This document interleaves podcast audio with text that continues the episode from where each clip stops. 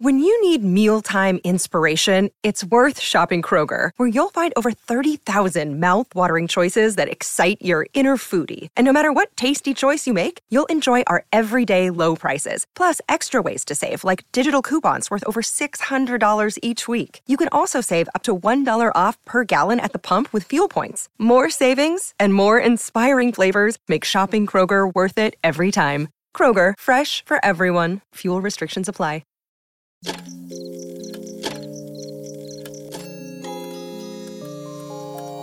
Cuando la oscuridad es interrumpida por tres campanadas, la intersección del día y la noche se transforma en un umbral listo para ser cruzado.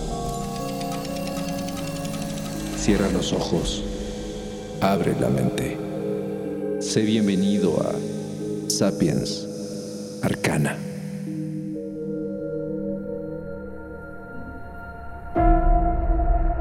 Incontables culturas ancestrales a lo largo de la historia han creado, ya sea de forma religiosa o tradicional, su propio concepto del infierno.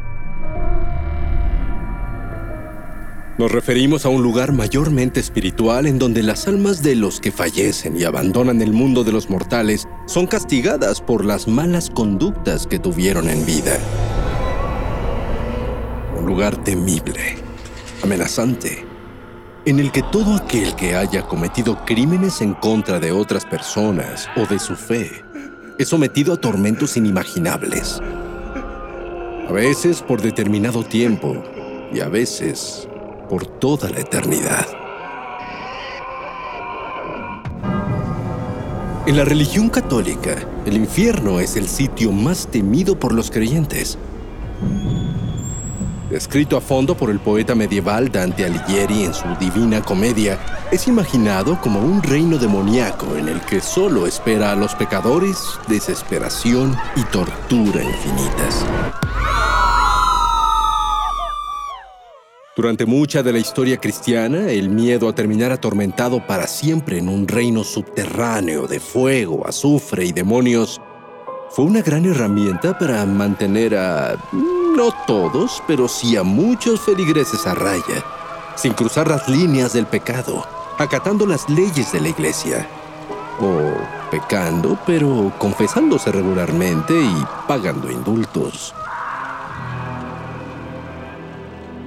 Sin embargo, la cristiana no es la única acepción de este concepto de un más allá sumido en la penitencia. Después de todo, las malas acciones son comunes en la humanidad desde el principio de los tiempos, sin importar su origen o su credo. Y en muchas de las civilizaciones conocidas, la creencia en un infierno o reino del castigo eterno ejerció una influencia importante en el rumbo de su desarrollo religioso y cultural. Los egipcios, por ejemplo, Sabían gracias al libro de los muertos que una vez atravesando el umbral, el espíritu de un fallecido entraría al más allá o al Duat y sería sometido al juicio de Osiris. Para ello, el dios Anubis guiaba al difunto y extraía su corazón como representación de su conciencia y moralidad, y se colocaba en una balanza contra el peso de la pluma de Mat, que representaba la verdad y la justicia universal.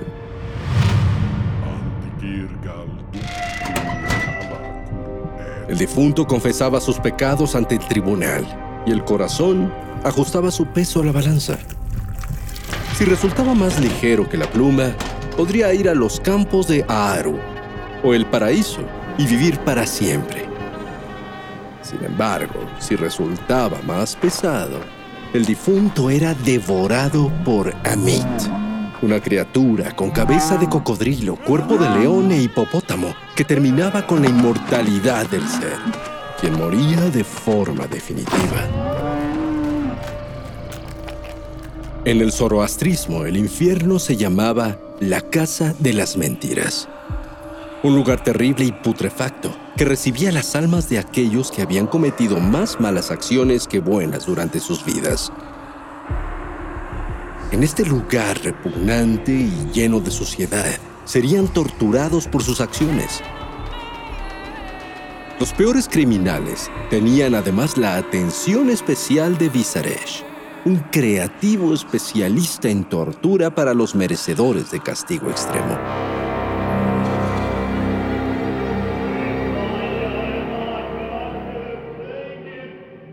Su parte, las enseñanzas sagradas del judaísmo mencionan a Seol y Hades como el destino de los difuntos tras dejar el mundo mortal. Pero el lugar de putrefacción para los malvados es el Gehenna. Su nombre se origina del de un valle cercano a Jerusalén en donde antiguamente se realizaban sacrificios de niños al dios Moloch. Gehenna es el lugar en el que los condenados sufren entre fuego y azufre durante el tiempo necesario según la gravedad de sus pecados. Para algunos es un infierno. Para otros equivale más a un purgatorio, de donde pueden ser liberados y cumplen con su castigo. El nombre Gehenna o Yahanam también aparece en el texto sagrado islámico del Corán como un lago de fuego, en donde se encuentra el puente que todas las almas deben cruzar para entrar al Yana o paraíso, y que constituye el lugar de castigo para pecadores infieles.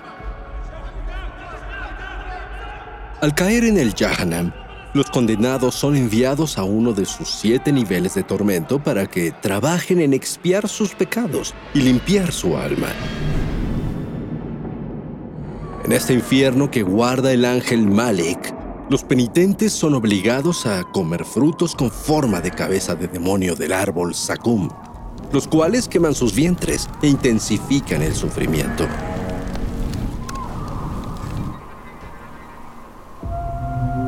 Por otra parte, en la cultura nórdica, el infierno es un sitio frío, horrible y recóndito al que nadie quisiera llegar un lugar final inevitable e implacable. Se encuentra dentro de Niflheim, uno de los nueve reinos de Yggdrasil, descrito como un mundo de frío, hielo, niebla y oscuridad. Niflheim es gobernado por la diosa de la muerte Hela y alberga en su rincón más profundo al Helheim, el reino de los muertos, del que nadie puede escapar, ni siquiera los dioses mismos. Ahí es donde van las almas de todos los difuntos con excepción de los dignos y los guerreros, que al morir de forma heroica ganan su lugar de honor en el reino de Asgard, en los salones del Valhalla, el Folkvanger o el Helgafell.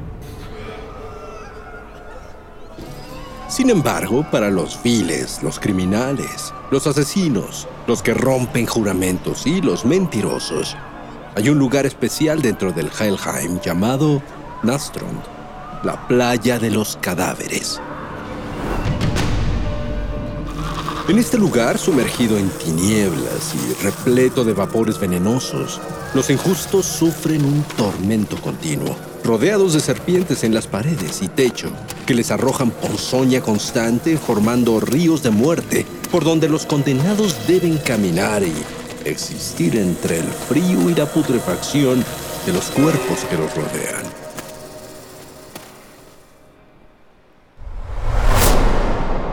Otra de las versiones del infierno más interesantes de la historia está en el inframundo griego, el Hades un complejo reino ubicado fuera de este mundo, al cual es casi tan difícil entrar como salir. Existían varias entradas desde el mundo mortal, y era accesible hasta para los vivos, aunque muy pocos lograban viajar a él de ida y vuelta.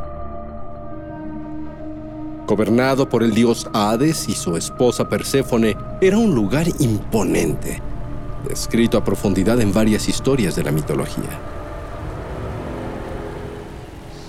Para entrar a él, los difuntos eran guiados hacia la laguna de Estigia, para ser recibidos por un barquero misterioso llamado Caronte, el cual los llevaría hasta el inframundo para su descanso final. Sin embargo, era necesario pagar este viaje al barquero por lo que a la hora de enterrar a los difuntos se les colocaban monedas en los ojos o en la boca. Si no tenían monedas los muertos, se quedaban en el mundo como fantasmas o debían vagar por las orillas del río durante 100 años para que el barquero al fin aceptara trasladarlos.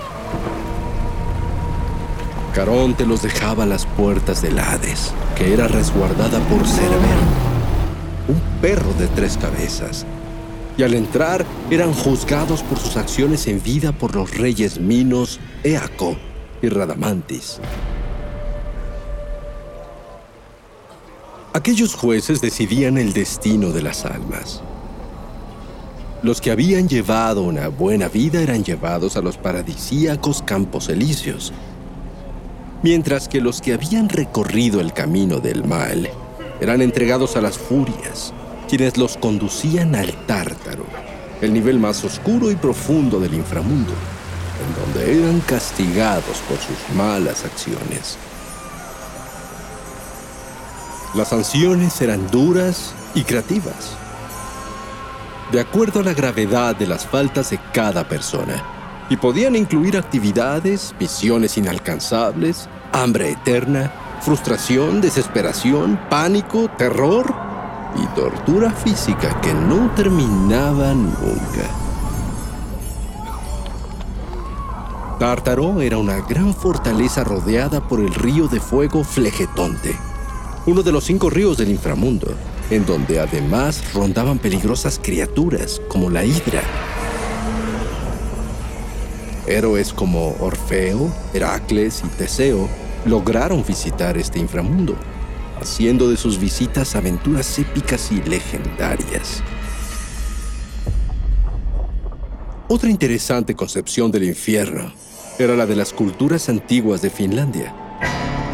Tuonela un reino oscuro y desolador, reflejo de la misma tierra que todos conocemos, pero en una versión dura y sombría. Para llegar a este sitio, los muertos se acercaban a las orillas del río Tuoni para encontrar a una barquera conocida como la doncella Titi o la niña de Tuonela, hija y servidora del dios de la muerte.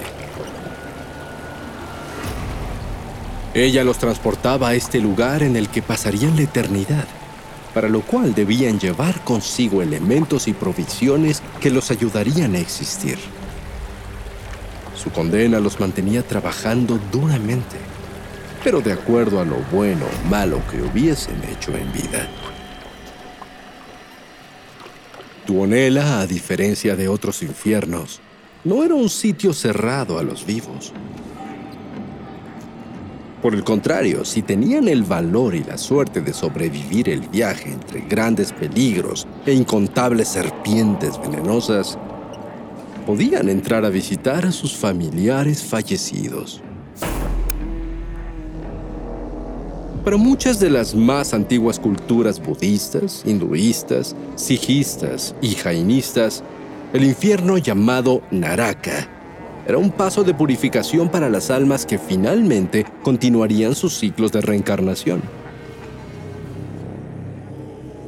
El Naraka era un sitio de penitencia gobernado por Yama, dios hinduista del inframundo, la muerte, los espíritus y la justicia. Está formado por numerosos niveles, en los que los pecadores reciben castigos de acuerdo a sus faltas y a su naturaleza. Es un lugar fundamentado en el principio del karma, en donde las almas pagan lo equivalente por sus acciones, sin importar el largo tiempo que esto les lleve. Y, posteriormente, pueden renacer en el mundo y buscar la iluminación.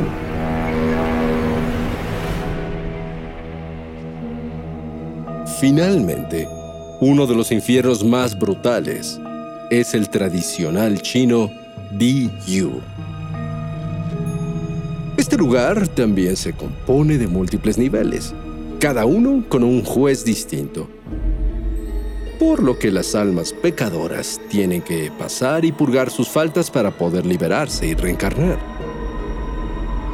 Cada nivel del Dillo encierra un castigo terrible, apropiado para los pecados cometidos, con casos extremos como los espíritus que son desmembrados, decapitados, obligados a escalar árboles de hojas filosas o encerrados en pozos llenos de putrefacción.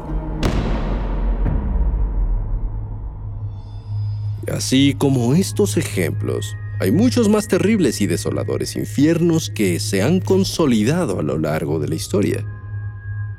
Por nuestra parte, más nos vale ser personas buenas en nuestras vidas, llevar el camino del bien y la justicia o abandonar toda preocupación, vivir en el pecado y olvidar la importancia del bien y el mal.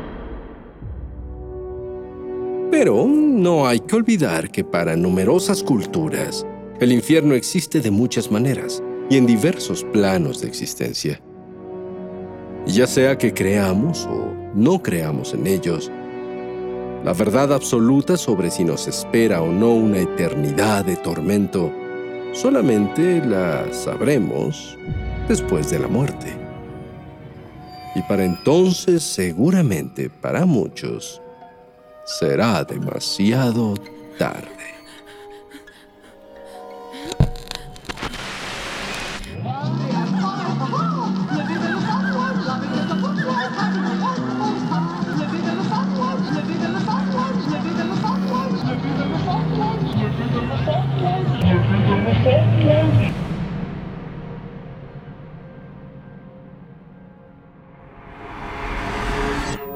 El umbral se cierra hasta que la luna lo vuelva a abrir. Mientras tanto, abre los ojos y asómate en las grietas del espacio y el tiempo. Y si te atreves, descubrirás qué hay más allá de lo que consideras real. Sapiens Arcana, soñado por Luis Eduardo Castillo, esculpido por Emiliano Quintanar, trazado por Keren Sachaires. Aprender historia no debe ser necesariamente aburrido. Hay formas de conectar con hechos del pasado de una forma divertida y rápida. ¿Por qué Rivera se peleó con Siqueiros? ¿Por qué Francisco y Madero hablaba con los muertos? Mi nombre es Sara, pero puedes llamarme Sari. Soy historiadora, maestra y creadora del podcast Historia Chiquita. Un podcast que quiere que aprendas historia de una forma entretenida, rápida y cómica. Te invito a que me escuches contarte historias grandes de manera chiquita aquí, en Historia Chiquita, disponible en cualquier plataforma de podcast.